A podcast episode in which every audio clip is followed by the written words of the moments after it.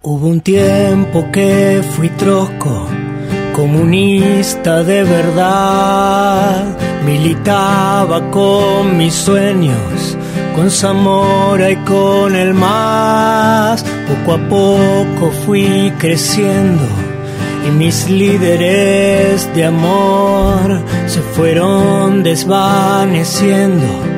Cuando conocí a Perón, Néstor ya me dio mañana y Cristina la pasión.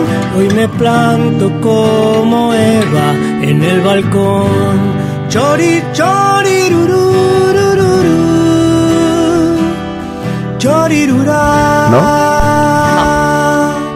El pingüino fue una fiera, no se fue ni un paso atrás. Levantó a la clase Lunes obrera, abrir. devolvió la Mirando dignidad. Y el tiempo nos dio una mano, una mujer no especial. Llegó la jefa al comando y nos hizo enamorar.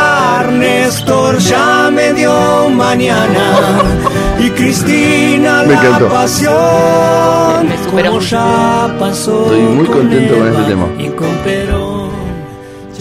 Creativo. Chichari, chari. No me representa. Hoy Alberto es nuestro nombre, Le quiero mandar un abrazo al creador de esta canción. Que mm, ahora en este momento te voy a decir cómo se llama. Sabemos cómo se llama, te iba a preguntar. Necesito tomar un mate que va a estar menos amargo que el trago que estoy pasando ahora. Negro andante fit, es decir, con Agustín Ay, parece que son peronistas. Me parece. Vos sabés que te- te- se me hace Me que da la votan, sensación. Con Perón. que votan a, Kirchneristas al kirchnerismo. Aparte igual, como dicen las viejas. está muy bien logrado el tema. Está muy bien logrado. Está muy bien logrado. De un medio objetivo. Estoy chocho. Bueno, vamos a monitorear a ver cómo se está grabando esto. Eh, sorpresa, cómo se está grabando. No sabemos ni vamos a saber hasta que no hayamos terminado. Porque podemos hacer muchas cosas, pero si algo que no somos es ingenieros en sonido. Y, y algo que somos es improvisados. A nuestro favor voy a decir que el programa de hoy tiene temática, por lo menos, establecida. Por, ap- mira, en los, los estándares que yo veo acá de, de estadísticos, estamos a la altura. Pero porque los otros son muy malos. No, no, no del programa, estoy hablando de sonido, estoy hablando de sonido. O sea, se escucha en una... Se escucha. Porque le vamos a contar a la gente, buen día, gente que está del otro lado, les vamos a contar a ustedes que lo que acaba de pasar eh, anoche aquí en el estudio es que hubo un problema con un jack. Para quien no sabe lo que es un jack, es donde se insertan los pitutos. En realidad se llama plug, pero tiene como una connotación medio sexual decir plug. Entonces, el pituto que uno tiene al final de su cable de auricular se rompió y quedó adentro de el único jack, es decir, el único enchufe hembra, el único depositorio para poder enchufar auriculares y monitorear de forma estéreo. Entonces estamos medio a ciegas, estamos como tuertos, tuertos de un oído. Y medio ofuscados también. No, no, No, no. solo un poco. ah, bueno, nos vamos sincerando. Otra cosa buena que ha pasado el día de hoy, porque lo bueno no es esto que les acabo de contar, que es malo eso. Si alguien no entendió la referencia, es malo lo que pasó. Pero lo que sí es bueno es, es que encontré un temón para abrir este programa, que cuando vos vengas puedo no usarlo. Y cuando venga la Lula tampoco. A mí me parece un muy buen tema para el monstruo de las mañanas. Me parece que es un muy buen tema para abrir los lunes. Los lunes el programa quiere no ser peronista y no lo logra, entonces asúmanse como tales. Ya ¿Habrán sido troscos en algún momento los miratas? No, jamás. Entonces no, el, el tema para, para mí nomás. Y pues si hay alguien que no ha sido trosco en esta vida soy yo. ¿Nunca fuiste zurdita? Nunca fui zurdita. Mi camino ha ido al revés. ¿Fuiste gorilita? No, tampoco fui este gorilita, nunca fui gorila. No, no me alpiné para ser gorila. Cosa que la sociedad debería entender, te tiene que dar el piné para poder ser gorila. Mi novedad. Lo, lo acepto, tengo conciencia de clase. Pero con los años me he ido corriendo un poquito a la izquierda. Como todo ser de bien. Como todo ser de bien debería ser. Yo soy un ser de bien, un ser hermoso. Porque a la izquierda está el corazón. Que me enseñe a aguantar este tipo infeliz que llegó para robar. Este tema también podríamos poner de apertura. Sí, este me gusta. Yo no Este llegué para robar, pero algunos deben pensar que soy un tipo infeliz. Este me gusta para abrir.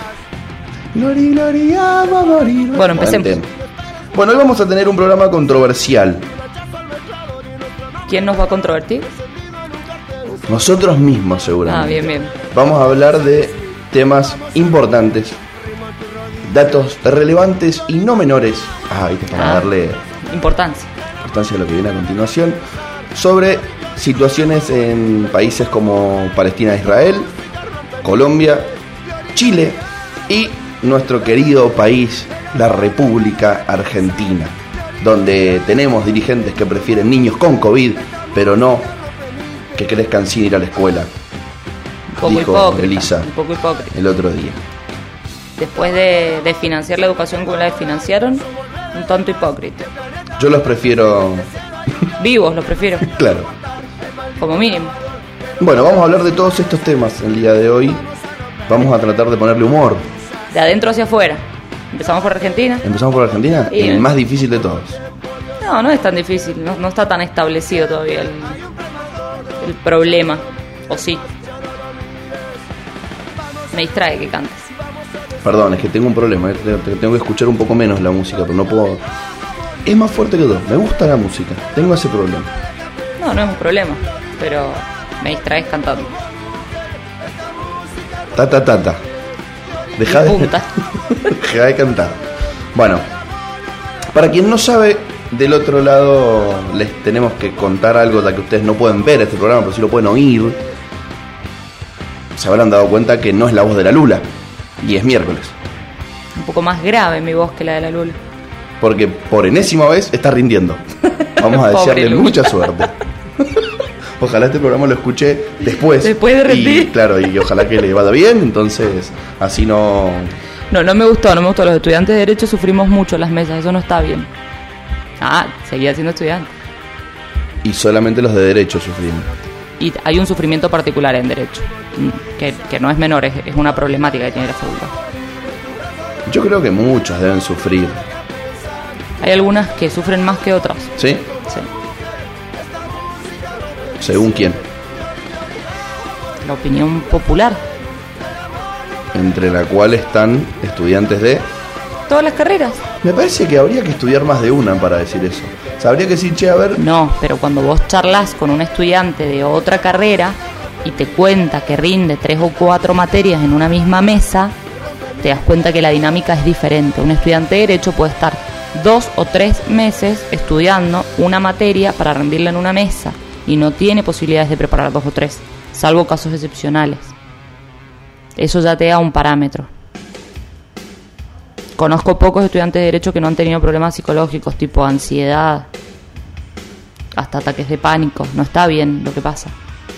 A mí me parece que Lo mismo le pasa a los de medicinas para ingresar. Lo que atraviesan esos muchachos no está bien. Así quedan. Sí, seres del mal.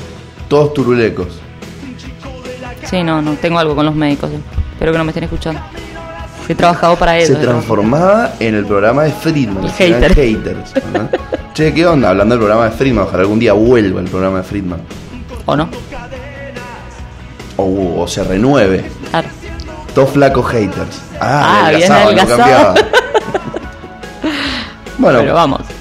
nosotros vamos a arrancar hablando un poco de lo que está pasando en la República Argentina. Algo triste que sucede en Argentina, por ejemplo, es que otra vez hay represión, que es, es un tema que nos interpela a los argentinos porque hay cosas que indignan a propios y ajenos, pero como que no hay una respuesta lógica y ni siquiera una solución. Anoche en Villa Lugano hubo un tiroteo entre bandas narcos. Dos banditas estaban cagando a ti. Los vecinos al otro día cortaron la calle dijeron, che, no nos gusta esto que pasa. Queremos más seguridad para el barrio. Vino la policía y nos cagó palo. ¿Qué cortan la calle ustedes? Pimba. Todo lo que pasó está mal. Es un círculo vicioso. No importa quién gobierna, en, quién maneja Villa Lugano, da igual donde queda, porque pasa en muchos lugares con ba- banderas políticas de distintos colores. ¿El derecho a huelga está bien? Sí. Al ciudadano que el, Eso es más bien un derecho a manifestarse. el derecho a manifestarse está bien, sí, está bien, está en la Constitución. Uno cuando va por una calle y se la cortan le molesta. Al vecino que le tirotean en el patio le molesta. Es como que es, es un círculo vicioso muy jodido que hay que tratar de encontrar la vuelta para resolverlo. Lo que pasa es que generalmente las olas represivas vienen apodadas por un sector importante de la sociedad civil. No, no pasa solamente en Argentina. O sea, históricamente ha pasado en Argentina, Chile es un claro ejemplo de eso. Hoy Colombia se está rebelando contra esa lógica, pero todo movimiento represivo por parte del Estado está acompañado de, de apoyo de la sociedad civil, de, claro, está legitimado por la sociedad civil. Me parece que, que tiene que ser tiene que venir por otro lado el, el cuestionamiento. Obviamente tenemos que cuestionar a las fuerzas policiales por reprimir, pero me parece que nos tenemos que cuestionar más a nosotros mismos por qué esas personas llegan a ocupar esos lugares, cuánta formación le falta a la policía, cuánto le pagamos a la policía, es escandaloso. eso. Muy poco. Sí, muy poco, muy poco. Pero también es una realidad que no reciben mucha formación. Muy poca. En algunas provincias ni siquiera tienen que terminar, terminar la secundaria. Le estás dando un arma a una persona que no ha terminado la secundaria. Y la termina después, cuando ya está haciendo su curso de policía. Hoy las cortinas vienen con el tema, ¿te, te lo estás dando cuenta, no? Sí. ¿Qué a vas a hacer cuando seas grande? Y no lo estoy eligiendo yo. Gracias, operador, del otro lado del vidrio.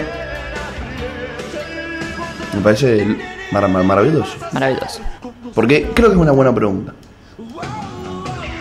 ¿Qué vas a hacer cuando seas grande? Policía no.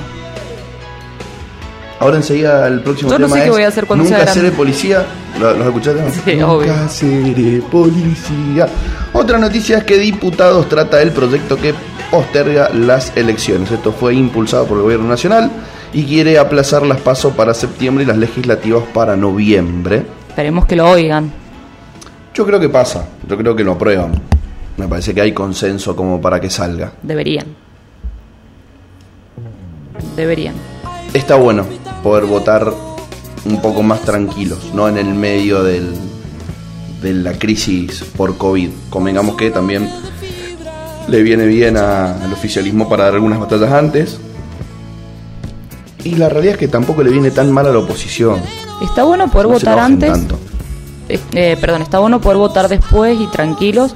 Y también está bueno no generar eh, olas de contagio. Sí, eso principalmente. Lo estamos viendo solamente como una herramienta política en este caso. O sea, Claro. no se debería votar por una cuestión sanitaria. Listo, eso punto. Pero como herramienta política, o sea, Opo, no se asusten tanto, no es tan bueno aplazar las elecciones ni genera tanto conflicto, solamente político estoy hablando, el no hacerlo. No es que, no es que las estamos suspendiendo tampoco.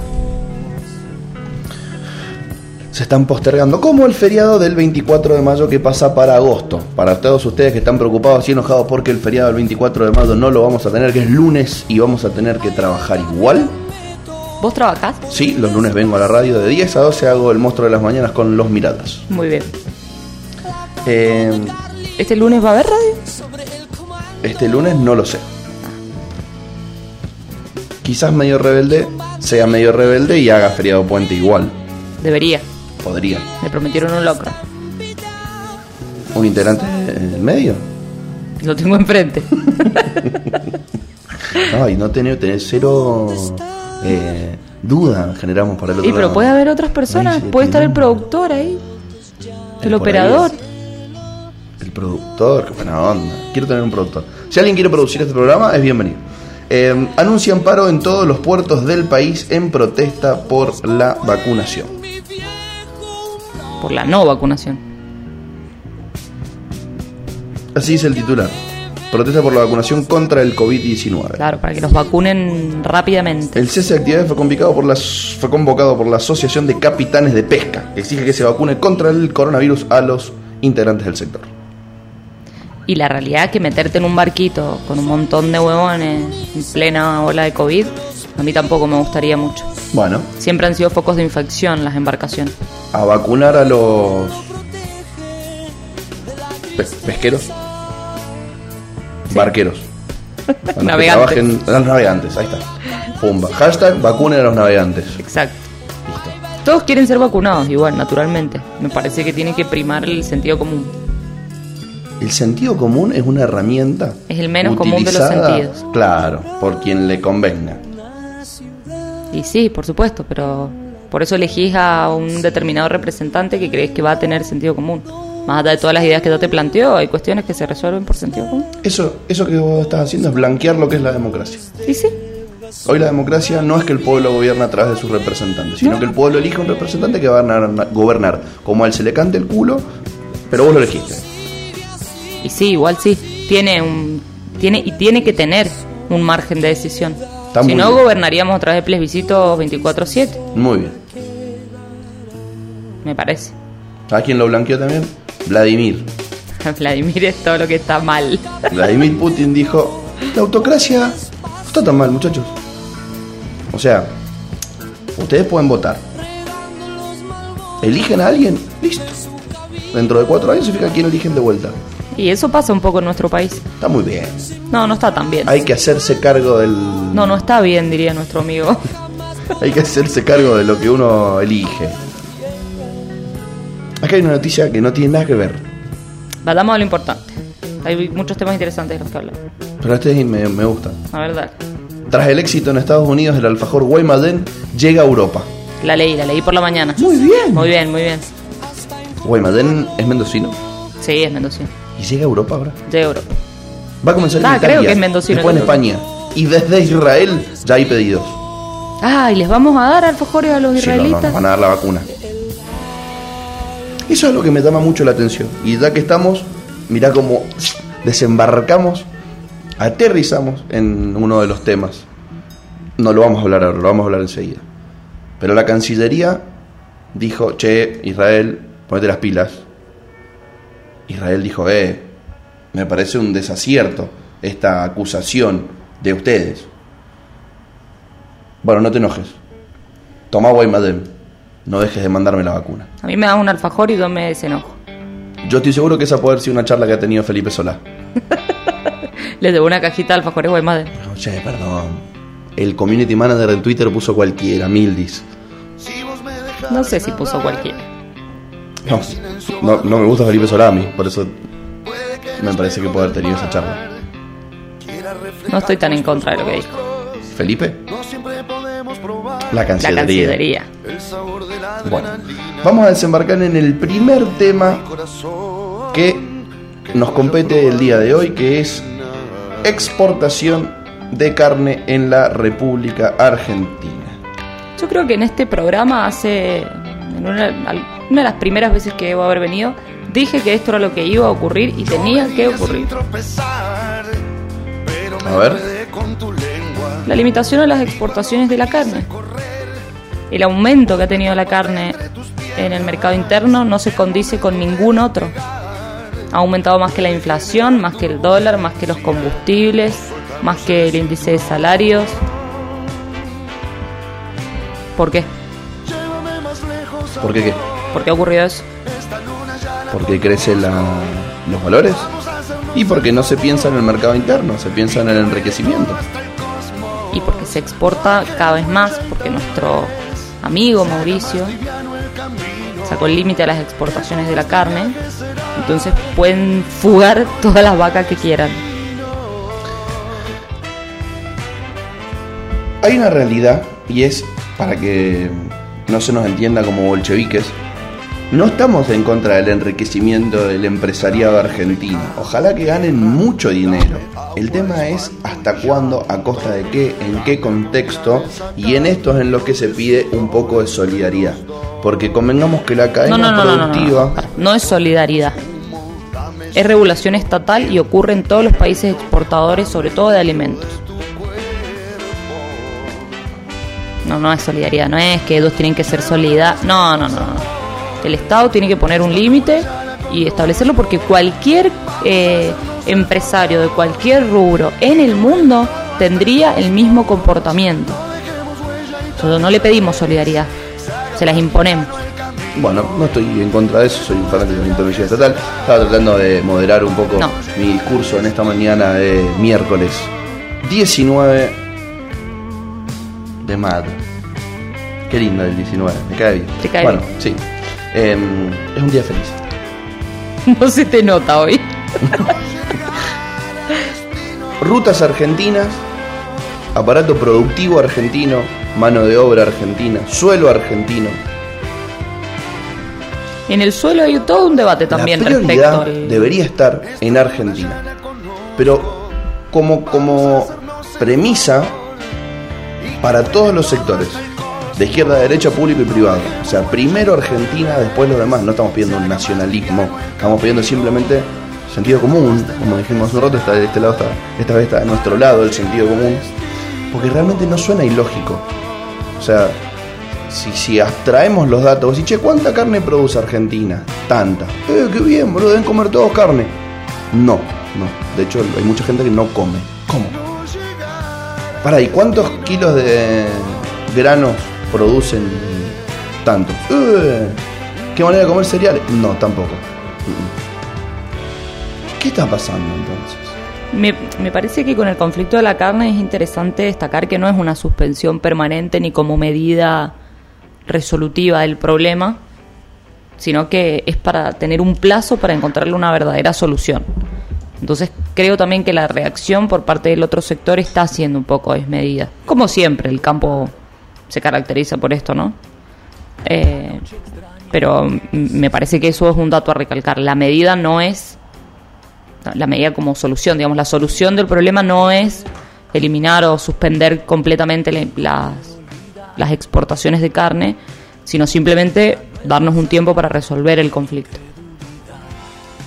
Entonces, ¿qué pensamos de lo que de la medida que tomó Alberto? Que es un pequeño parate para resolver y que está bien porque hay que dar el diálogo. Esperemos que sea así, que no pase lo que ya pasó. El tema es que en la vereda enfrente anunciaron ocho días sin eh, abastecimiento. Estuvimos cuatro años sin comer carne, ocho días no nos van a matar. Vamos a ver qué empiezan a hacer con las vacas. Bastante interesante lo que ocurrió esta mañana cuando manejaba hacia aquí. Mientras escuchaba la radio y veía que empezaban a fogonear este tema de hashtag todos somos el campo, Nicolás del Caño volvía a sacar las pancartas que usó en la época de la 125. Julio Cobo se ponía el babero y una señora de aproximadamente 67 años regaba su ficus en su balcón empiezan a darse estas batallas que son necesarias en la Argentina. No nos pongamos del lado, corre- del lado incorrecto de la vereda. O sea, no nos, por más mal que nos caiga eh, un gobernante, el kirchnerismo, o pensemos que todos los bolsos de Cristóbal López están en las bóvedas de Cristina, no podemos pagar 900 pesos un kilo de carne en un país que somos productores. Como consumidores tenemos que ponernos del lado de la regulación para poder tener precios dignos y que la gente los pueda pagar. O sea, 60 mil pesos necesita una familia para no ser pobre en Argentina. Los precios de la carne no pueden estar al valor que están y en esto el Estado tiene que intervenir. Me parece que no hay que subestimar tanto a la gente. Yo de- no sé si es que estoy siendo muy optimista o que ya he eliminado de mi círculo a todo aquel que me parecía un mono neuronal. Pero la, la gente, hashtag la gente, ya no, me parece que no compra tanto el discurso este que vos estás planteando de todos somos el campo, etcétera. Creo que, que, hay un poco de, de cansancio de, la sociedad en general respecto a las críticas permanentes, esto de un uh, loco nada les va a venir bien, creo que toda la gente también lo empieza a sentir y la gente ve que la carne ha aumentado más que todo. No, no, tampoco es tonta. O sea, la señora va a comprar y ve que, o el señor va a comprar y ve que el asado ahora le sale el triple de lo que le salía antes, cuando todo el resto de las cosas no ha aumentado el triple. Antes decía, bueno, aumentó porque subió el dólar. Podemos discutir si las cosas tienen que aumentar cuando sube el dólar o no, como lo hacen. Bueno, ahora el dólar no ha subido. De hecho, ha bajado incluso. Y, y de eso la sociedad va como anoticiándose, me parece. Creo que no va a ser como con la 125. Sobre todo porque hablar de retenciones es algo que, que a la mayoría de las personas les resulta ajeno, no terminan de entenderlo. Pero vos vas al supermercado o a la carnicería una vez por semana y te das cuenta del problema. Acá lo que sí me gusta es que estoy en el mismo lado de la en la misma vereda que Alberto Samido. Que anoche en América TV dijo primero carne para los argentinos y después para exportar. Totalmente. Es lo que No tiene que arrepentirse de lo que dijo. No tiene que arrepentirse. Eh, me parece que a mí me parece una gran medida. Veamos qué mm, a qué acuerdo Me llegan. cuesta creer que trabajen para generar Gran discurso de fondo de una época de Néstor Kirchner, que es parte del inconsciente colectivo que tiene que despertarse. Ojo con no regular ciertas cosas y con siempre elegir el mismo enemigo. Lo que pasa es que a mí me parece, y es quizás un poco polémica mi opinión, pero en esto Grabois tiene razón. O sea, una reforma o una regulación de la tierra es necesaria, sobre todo por, por el origen que han tenido esos grandes latifundios en la Argentina. Mientras nosotros sigamos teniendo una corporación tan poderosa y tan rica, el problema lo vamos a seguir teniendo. Y hoy se va a llamar carne, mañana se va a llamar soja, pasado va a tener el nombre de retenciones y en tres días va a ser silo bolsas. Pero el problema siempre lo vamos a tener. Porque no podemos tener una corporación tan poderosa y cuyo poder viene de la usurpación. Espero que mi papá no me esté escuchando. La verdad que sí, sí, sí, sí, sí. No, a ver, me, gustan ciertas cosas que plantea mm, el proyecto Tierras de, de este muchacho Juan Grabois. Eh, No es, sí, de mi, no, es sujeto de mi preferencia, o no, sea, tampoco. pero no, no está tan errado. Hay cosas que son interesantes. Ya no se acabó la bandera sandinista, la tierra es del que la trabaja, pero podemos dejarlo como un ítem dentro de 10 mandamientos que podemos elegir para replantear qué tipo de país queremos ser, qué tipo de sociedad queremos ser y eh, a fin de cuentas qué tipo de mundo queremos eh, concebir y, lograr, ¿no? Lo que pasa es que esto a mí me, me causa cierta gracia. Eh, yo nunca voy a ser de quienes consideran que Estados Unidos es el primer mundo, o al menos hoy no lo soy. Pero quienes consideran que Estados Unidos es el primer mundo son eh, ocupan prácticamente el mismo espacio que quienes creen que el campo somos todos. Y no se dan cuenta que en gran medida el éxito que el, el éxito económico que estuvo que tuvo Estados Unidos fue por una distribución de tierras planteada de otra manera. En Estados Unidos es inconcebible que alguien tenga la cantidad de hectáreas que nosotros tenemos acá, no, no nosotros, que los terratenientes tienen.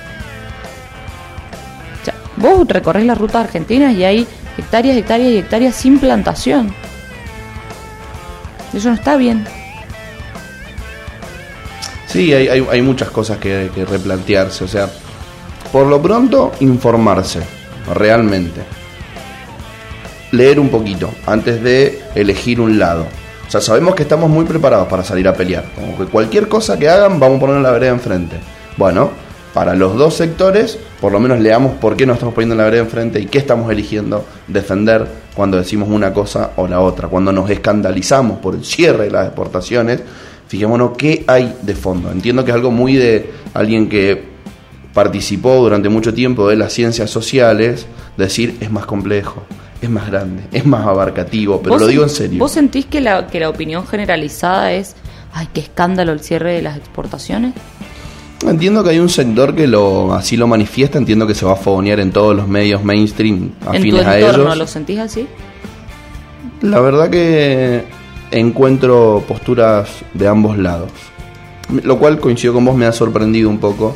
Hay muchos que ya no se están escandalizando tanto con ciertas cosas porque ya no están comprando tantos buzones. Creo que, que sin quererlo, eh, la oposición, que antes fue oficialismo, ¿no? Hizo tanto uso del poder mediático que llegó un punto en el que fue demasiado evidente. Y eso a la gente, hashtag la gente, le ha empezado a hacer ruido. Y me alegra. Creo que tendrían que haber sido más inteligentes en el, en el uso a largo plazo.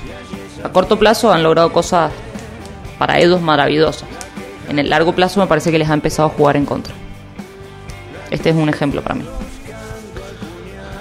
Tema interesante que hay que estar atentos, hay que prestarle atención, hay que ver cómo se viene esta, esta batalla y en qué termina desembocando. No le aflojen a los diarios, lean un poquito de todo. Si querés y tenés la mala suerte de leer Clarín, también podés leer Página 12 y empezar a ver distintos sectores. Podés leer La Izquierda, la izquierda Diario, que son todos malos. Está bueno ese. También es como, che, bueno, estos me caen mal. Bueno, vamos a leer el diario de la izquierda que seguramente le caen mal todos. Filo también, ¿por qué no? Sí, podés leer filo y te sentís un millennial buena onda. Hay millennial mala onda y millennial buena onda. Claro, por eso el que lee filo es un millennial buena onda. Bien. Me gusta, me gusta que a poco lo vamos insertando. ¿A filo? Sí, Los le más. hacían eh, propaganda a otro diario. Eso habla muy bien de nosotros. Y porque nosotros- todavía no tenemos el blog, todavía no tenemos el blog armado. Nadie nos paga. Todavía no tenemos el blog armado. Después nos vamos a hacer publicidad pauta. ¿Qué? Pará. Me acaba de dar un, un WhatsApp de Rodolfo. No, no, no, no me muestra el apellido de WhatsApp, porque está la notificación. La voy a leer en el corte. No iría por ahí yo. ¿No? No, ¿No queremos pauta? no de Rodolfo. Rodolfo. Telam, así, sí, la de Telam sí la queremos. Bájennos cable, Telam. Claro, Vamos a abrir el blog rebelde. Ahí puede ser. La semana que viene, de hecho. Así que hay que ponerse a escribir porque los miradas se van a encargar de que el blog rebelde tenga. Entidad. Sí. Nos vamos a transformar en un diario Online. Online de opinión. De opinión. Porque de información va a tener lean otros. Nosotros vamos a opinar. Podemos informar también. Y pero es que tenés que llegar muy rápido para informar. Me parece que no es nuestro rol. Me parece que no somos los primeros en llegar. O sea, nadie a las 6 de la mañana va a poner lo que pasó. Vamos a poner a las 12 del mediodía lo que pensamos de lo que pasó. Sobre todo cuando el director del medio se levanta a las 9. Se despierta a las 9. No, no. Se despierta en composé con la realidad climática. ¿Cómo justificar que me despierto a las 8 y A media? la hora que 9? sale el sol. ¿Para qué cantaban los gallos? ¿Para despertar a la gente? Bueno, a la hora que cante el gallo hay que levantarse. Yo tenía un gallo en Coquimbito que era un hijo de remil puta, ¿sabes? Cantaba a las 3 de la mañana, a las 4 de la mañana, a las 5 de la mañana. Estaba fallado.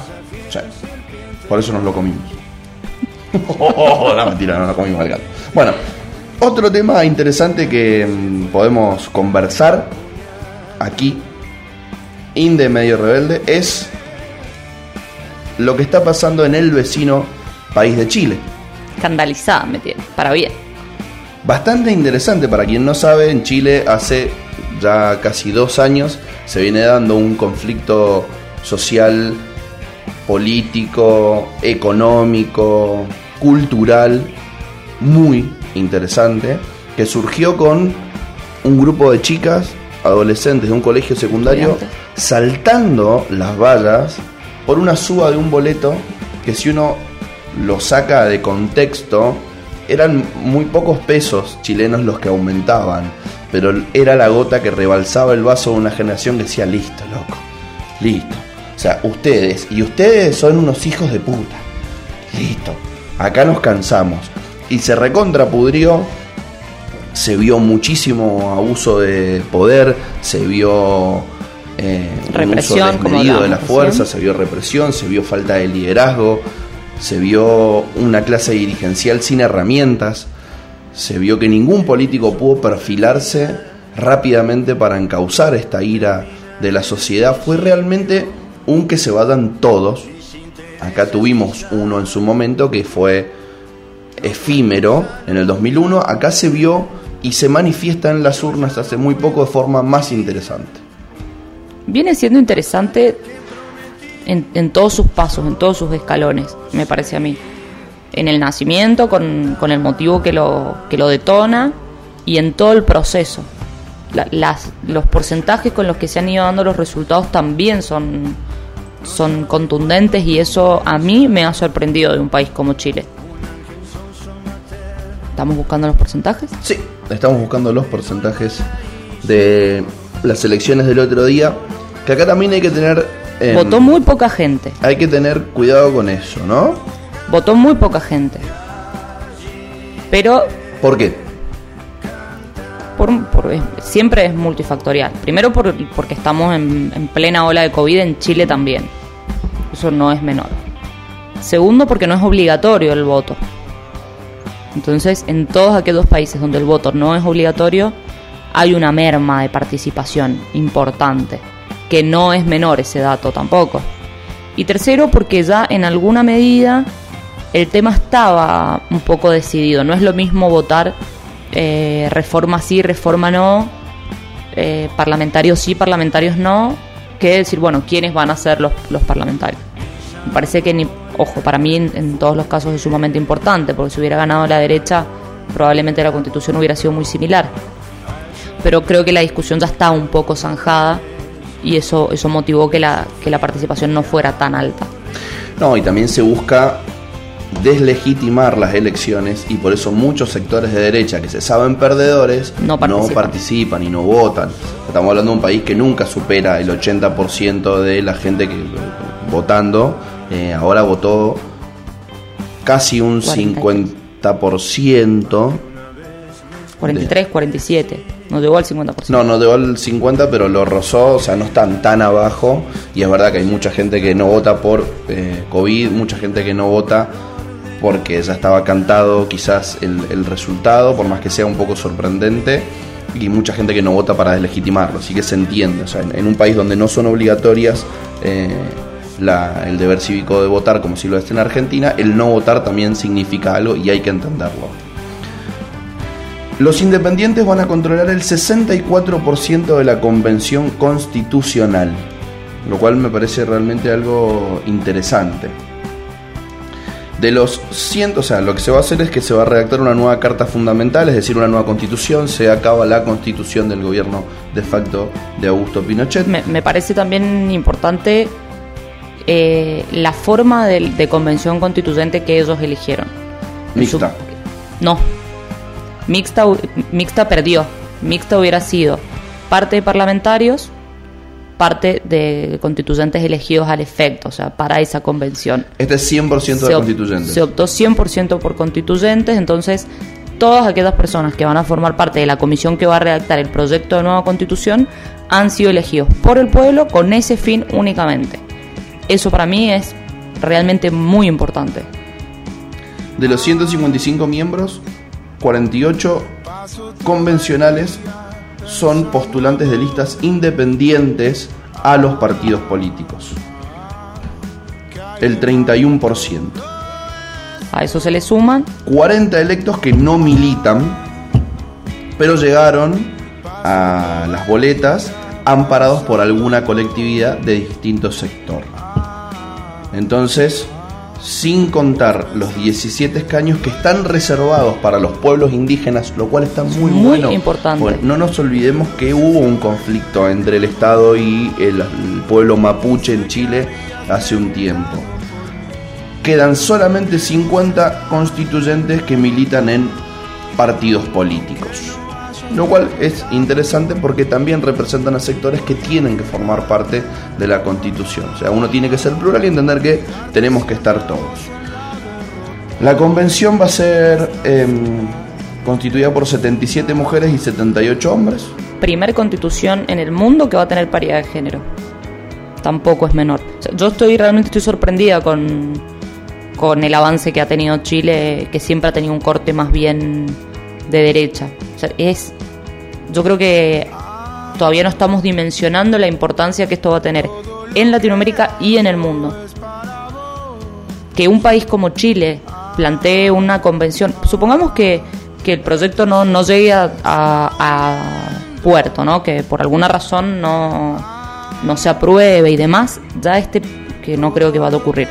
Pero siendo pesimista, si fuera así, ya lo que hoy está pasando es revolucionario. Tienen un año para mm, conformar esta nueva eh, constitución y está bueno porque realmente se ha dado un fenómeno interesante, porque acá el que te dice no, no estoy ni con Macri ni con Cristina, te vota a mi ley, ¿me entendés?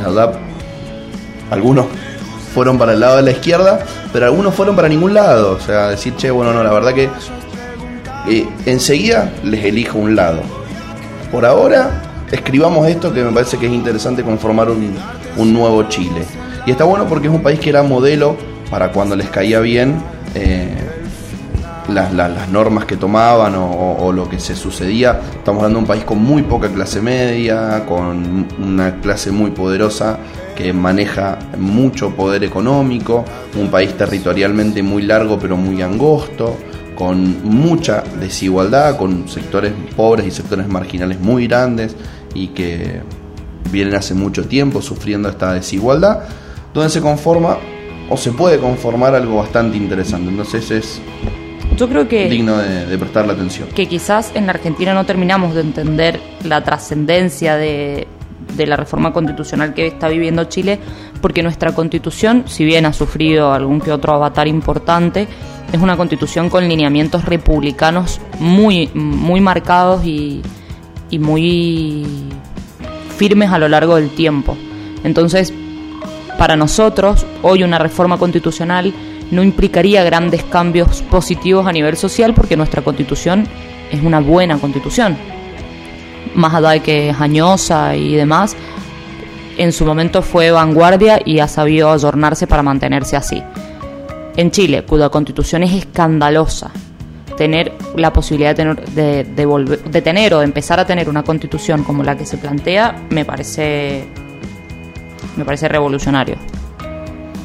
No, no creo que haya otra palabra.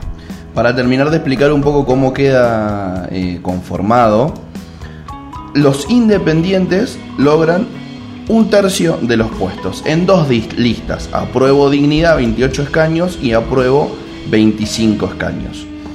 17 de los pueblos indígenas y eh, 23 de otros. Siguen de estos sectores independientes como por ejemplo centros de estudiantes y demás.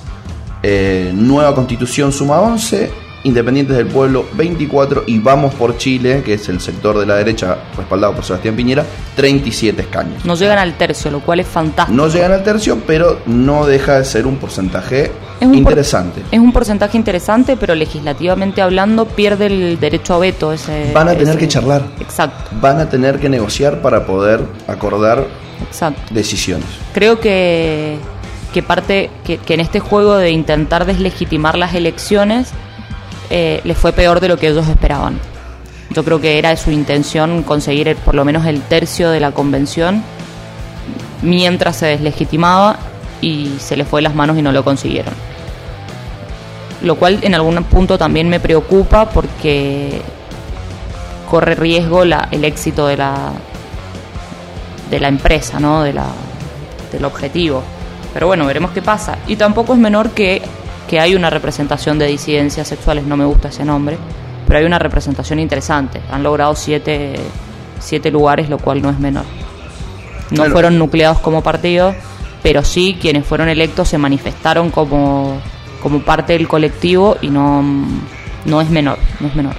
Este es, un tema eh, interesante que se está dando en varios eh, lugares. En varios lugares. El otro día eh, me dio mucha gracia una, una noticia, que es un tema del que queríamos hablar, pero pasó y no, lo, no, no fue coyuntural de, ninguno de nuestros programas, fue las elecciones en Madrid, donde uno de los titulares acá en, en nuestros diarios fue Perdió el kirchnerismo en Madrid, eso fue muy gracioso. Ahora estaría bueno que publiquen Perdió el macrismo en Chile. Eh, y me gusta que gobernemos países que no son Argentina. Hay un, hay un dirigente muy interesante que se llama Íñigo Rejón ahí en, en Madrid, que está apoyando una ley trans, que es algo que viene creciendo en distintos países y se manifiesta también acá en, en Ojo, Chile. Es un la- dato no menor. La Argentina siempre ha sido bastante Vanguardista. vanguardista al respecto. Dentro de todo lo malo que tenemos, me parece que eso es algo muy positivo. O sea, imaginemos, imaginémonos que si nosotros somos vanguardistas, ¿qué pasará en otros países que no lo son? Con los, con los, los escándalos que ocurren adentro de nuestro país y somos de lo que mejor estamos en ese aspecto, que en Chile esté ocurriendo esto para mí es fundamental. Y también más allá, digamos, que, que se logre una paridad de género es importante, pero es, es, eh, es algo que en alguna u otra medida a un sector del mundo, de la población mundial, le importa. Eh, que se logre que los colectivos LGBT y todas las letras que no me acuerdo más. eh, tengan representación también es importante, pero su número a nivel mundial es representativo, entonces no deja de ser algo que inevitablemente iba a ocurrir, pero sí el hecho de que se le haya dado representación y una representación interesante a los pueblos originarios, a mí me llama poderosamente la atención, porque son pueblos que en gran medida carecen de poder, están deslegitimados socialmente en Chile e igualmente se les dio espacio que si no se les hubiera dado, no sé si eso hubiera tenido una consecuencia tan drástica como si no se le hubiera dado lugar a las mujeres. Entonces me parece, me parece recalcable, muy recalcable. Vámonos para otro vecino país de esta maravillosa zona del mundo que es llamada Latinoamérica. Conmocionada está Latinoamérica, ¿eh? Sí, pero venimos hace varios años y, y para el que no. Para el que no. Para el que no nada. Para el que quiera. Estuvimos muy cerca de que pase algo parecido a lo que vemos en estos países y por suerte pudimos resolverlo en las urnas. Entonces, no nos olvidemos de las últimas elecciones. Tengamos muy en mente lo que está pasando a nivel latinoamericano para las próximas urnas. Cómo queremos debatir nuestros problemas, cómo necesitamos debatir nuestros problemas. Queremos, necesitamos llegar a lo que está pasando en Colombia, a lo que está pasando en Chile. Podemos no llegar a eso y resolverlo de otra forma. Podemos. Podemos. Vamos, Vamos, a Colombia. Vamos a Tomamos un avión. Nos tomamos un avión y nos vamos a el país boricua. Hay una, un Instagram que voy a recomendar que sigan que se llama La Oreja Roja, que es un medio de comunicación eh, que mantiene informado a quien quiera leerlo con lo que pasa en Colombia. En Colombia se mantiene el paro nacional. Acá está pasando algo que es bastante interesante porque hay un sector político que se está poniendo al frente de este paro nacional, al cual el, el oficialismo le está dando lugar y están empezando a charlar. Lo gracioso es que este sector que se está poniendo al frente del paro nacional no representa a nadie de los que están manifestándose en las calles. Y obviamente iba a ocurrir eso. O sea, digamos, si el oficialismo no le va a dar lugar a alguien que pueda pedirle algo que no quiere entregar del todo, entonces intenta insertar a su a su oponente o a su dialogante, por llamarle de alguna manera, a su interlocutor o al interlocutor de las, de las protestas. No dejemos de prestarle atención a lo que está pasando en Colombia, pues realmente es muy grave. O sea, no. Muchos se preguntarán por qué es importante y porque lo que le pasa al vecino en algún momento te puede pasar a vos. O sea, llevémoslo a lo más mundano que le preocupa a gran parte de la sociedad argentina, por lo cual fue elegido gobernador el nefasto Jaque acá en Mendoza con su mapa del delito. A la gente le preocupa la inseguridad. Perfecto. Si le entran a robar a tu vecino, te pueden entrar a robar a vos. Bueno, si se está pudriendo como se está pudriendo en Colombia, se puede pudrir. Entonces prestémosle atención y seamos un poco más amplios que solo Argentina, porque lo que le pasa a el pueblo trabajador, hashtag, le puede pasar al pueblo trabajador de cualquier país. Entonces, aprendamos un poco lo que está pasando en Colombia, fijémonos que están habiendo un montón de violaciones de los derechos humanos. Por ahí, por ahí quería, Están quería entrar. Casos de represión que son realmente catastróficos. O sea, miremos con perspectiva desde el balcón que podemos tener hoy en día lo que está pasando en Colombia para ayudar al pueblo colombiano y para aprender de eso para que a nosotros no nos pasen ese tipo de cosas De nuevo. de nuevo. porque hemos tenido gobiernos represores, muy represores. Entonces, que, que esté pasando en Colombia con tanta liviandad, a mí personalmente me preocupa. Sí, lo que está pasando en Colombia es realmente preocupante. O sea que hay una... Porque uno se puede enojar contra una manifestación, pero realmente acá es muy, muy mucha gente. Es innegable que está pasando algo que realmente es grave. Lo que pasa es que un poco ocurre lo mismo que pasó en Chile, ¿no? Una gota que derrama el vaso y que ya sacando la gota el vaso no se vacía. ¿Me, me explico? Sí. Entonces creo que en Colombia un poco está pasando eso y va a ser necesario un cambio de raíz de, de determinadas cuestiones para que el problema cese. Entonces ya no es tan sencillo de resolver como si hubieran intentado darle una solución hace seis meses. Me parece que la derecha siempre peca de lo mismo.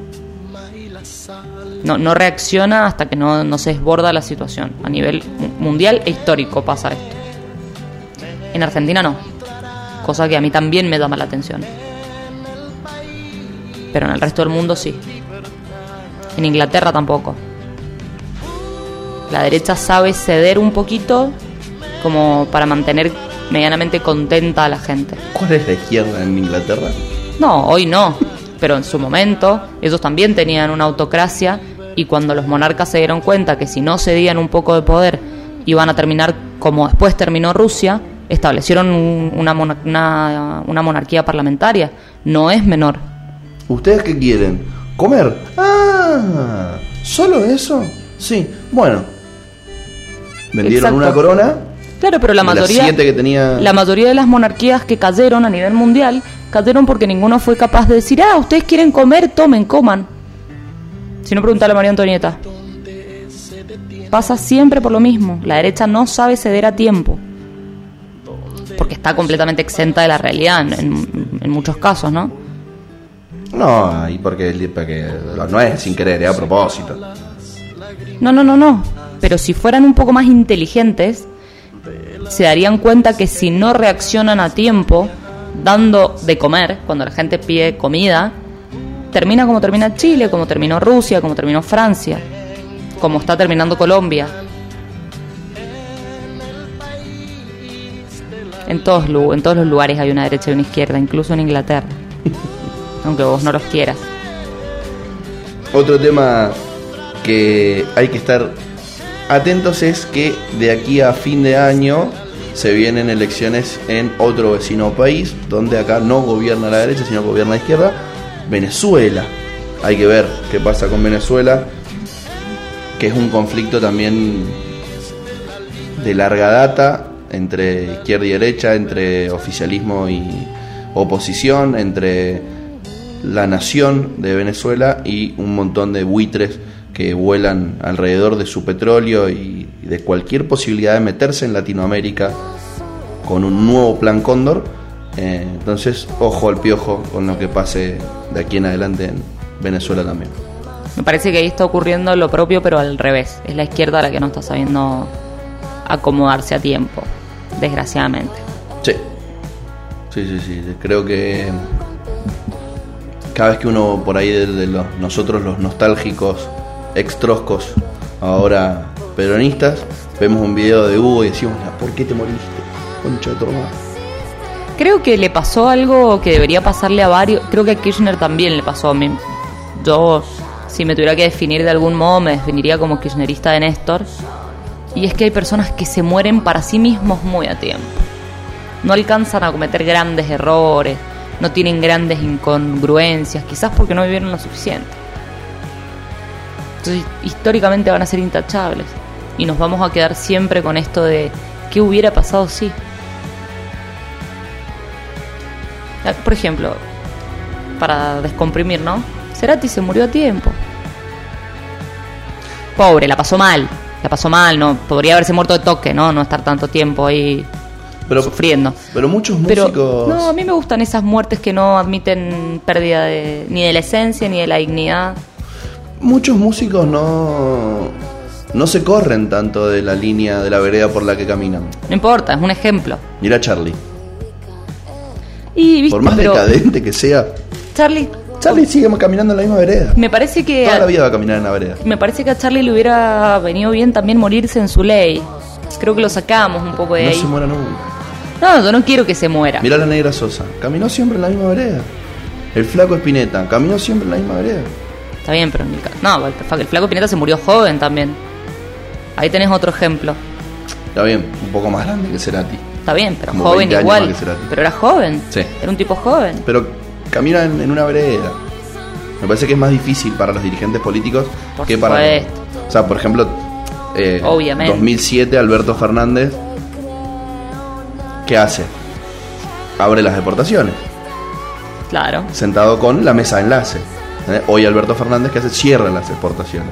No, bueno, pero eso también, a ver, creo que el archivo no puede ser, no, es siempre tan tan lineal como vos lo estás planteando. Ah, duda, Hay pero- momentos y coyunturas que admiten que se abran y momentos y coyunturas que, que no lo admiten. Entonces, eh, por ahí me parece que no. Sí, no resiste el archivo cuando sale puteando a Cristina a cuatro vientos y después va en la misma fórmula presidencial que ella. Eso sí es una no resistencia de archivo total y absoluta. En este otro caso me parece que es diferente, ¿no? La coyuntura no era la misma, ni, ni interna ni externamente, no, creo que no, no es equiparable ese ejemplo. A lo que voy es que ese tipo de necesidad de resistencia de archivo, un músico, un artista, no la, no la tiene, no la sufre. No es lo mismo. No, no, seguro, seguro. Pero bueno, me, me pareció un buen ejemplo. Creo que, que con Chávez, con Néstor pasó un poco eso. El otro día ve- veía el informe de. un informe de un periodista amateur, vamos a decir, de las redes sociales, que rememoraba una reunión eh, del ALCA con Néstor y Hugo Chávez. Que es muy gracioso porque Hugo cuenta que Néstor le dice: Mirá, vamos a ganarle a estos tipos por cansancio. Vamos a hablar tanto que se van a cansar y se van a ir. Y Hugo le dice, bueno, dale, contá conmigo. Yo te voy a dar la palabra aunque vos no la hayas pedido. Esto uno se entera después, ¿no? Y vos lo ves al, al, al, video de ese día y de repente Plum estaba hablando un muñeco y Néstor dice, sí, presidente de Venezuela tiene la palabra. Chávez estaba en cualquiera, viene corriendo, Plum se sienta y empieza a hablar. Habla media hora, una hora, se empieza a hablar Bush. Dice, sí, vamos a darle la palabra al presidente de Venezuela. Y Hugo lo mira como diciendo, oye, ¿ahora qué digo? Y Néstor le dice, habla, boludo, habla. Debe, debe haber sido una época interesante para hacer política a esos niveles, a esos, a esos- en esa escala. Me apena, me apena que se hayan muerto en esto. la partida. Bueno, vamos a ver qué pasa el año que viene en Brasil, por ejemplo, que también va a estar interesante. Uh, Brasil va a estar muy interesante. Muy, inte- estoy ansiosa por ver qué pasa. Por ejemplo, les puedo recomendar a todos que vean el mecanismo y cuando la terminen de ver, la carguen en un pendrive y el pendrive se lo metan donde no les da el sol. Porque está buena la serie, pero pasó sin penas ni glorias la parte jurídica. Y vamos a ver cuántos votos consigue este muchacho. ¿Cómo se llama? ¿Bolsonaro? No, el juez, el juez. Ah, no, no me acuerdo el nombre. Moro. Vamos a ver cuántos votos le dan al muchacho Moro. Y no estoy hablando del que toca la guitarra en Divididos. Vamos con el tercer y último tema de este miércoles internacional del monstruo de las mañanas. Quizás el más complejo. El que menos preparado me siento como para... ¿Hay alguien que esté preparado? Creo que no. Me parece que, que nos excede un poco a todos. Vamos a hablar del conflicto Palestina-Israel, del conflicto que hay en Medio Oriente, ¿es? Medio Oriente. Nos complica un poco que estamos los dos posicionados más o menos en la misma vereda, con la escasa información que manejamos. Entonces no sé si va a ser tan rica la charla. A mí hay algo que me llama la atención. Voy a tratar de ser lo más objetivo posible en mi desconocimiento del conflicto. Y es ver un mapita donde eh, hace 50 años todo era Palestina. Y 50 años después, casi nada es Palestina. Hay algo realmente muy raro en esto. Hay un, un- a ver, hay algo que está mal. Disparar misiles, listo. Dispare quien nos dispare, está mal. Para un lado, para el otro. Pero la desigualdad de fuerzas también es bastante grave. O sea, realmente vemos una desigualdad en, en- en la fuerza, una desigualdad en la condena internacional, una desigualdad en, la posi- en las posibilidades. Hay realmente un David y un Goliat. ¿No? Yéndonos un poco a alguna historia bíblica que, que les mueva, los movilice un poco a quienes están de uno de los dos lados. Y es tiene mucha fuerza este Goliat. Y muy poca ese David. Tiene mucha fuerza el Goliat y quienes lo secundan también. O sea, no nos olvidemos que Israel no deja de ser el, la mano derecha o el, hijo de Estados Unidos en algún punto, entonces me, me parece que no que, que eso no es menor, no es una fuerza que le venga dada solamente por sí mismo. Y sumado a eso, eh, la deslegitimación que ha ido sufriendo a lo largo del tiempo eh, la política en Palestina eh, y los movimientos políticos en Palestina también confluyen un poco la falta de apoyo internacional de, de algunos sectores. No, no está tan bien visto quizás apoyarlo por esta idea de que son terroristas, de que entonces eso va generando me parece un contexto internacional complejo para la resolución del conflicto. Que tampoco son ningunos santos los palestinos, a ver, han lanzado una cantidad de misiles eh, que también es cata- catastrófica, que no ha tenido las mismas consecuencias por la posibilidad de defensa que está teniendo Israel hoy. Pero que, tengan, que Israel tenga menos muertos no significa que Palestina haya atacado menos. Eso me parece que, que también hay que, que tenerlo en cuenta. O sea, hoy Palestina está, está con una alzada de violencia importante que Israel está contestando o también está teniendo, ¿no? Solo que, bueno, está teniendo peores consecuencias para Palestina que para Israel. Acá hay eh, una como un eslogan que es interesante deshacer, ¿no? El eslogan este de estamos luchando contra el terrorismo, hay que deshacerlo porque no son todos terroristas en Palestina, ni siquiera todo jamás es terrorista. Era lo que te decía ni recién. siquiera podemos decir tan livianamente que el brazo armado que es Qassam, en vez de Hassam, que es con Q, son terroristas. Es un brazo, Un brazo armado, armado. de una fuerza política. Y para el lado de enfrente no es ser antisemita, criticar esta avanzada sionista del Ojo, Estado de Israel. es, es ser antisionista, me parece, no antisemita. Hay muchos israelitas que, que tampoco apoyan eh, la alzada de violencia que está teniendo Israel. Eso no, no es menor. Que, que dentro del propio país haya gente que está en contra de la- y de la, de la propia nación, ¿no? Porque acordémonos que con Israel ocurre esto de que la nación es bastante más grande que el territorio y está distribuida a nivel mundial eh, hay, mucha hay- un gran porcentaje que no está a favor de lo que está pasando o de la actitud que está tomando Israel. La ONU ya ha salido a pedir el, cese al fuego no no eh, si esto no se calma estamos me parece a mí que estamos en puertas de un conflicto bélico importante a nivel mundial.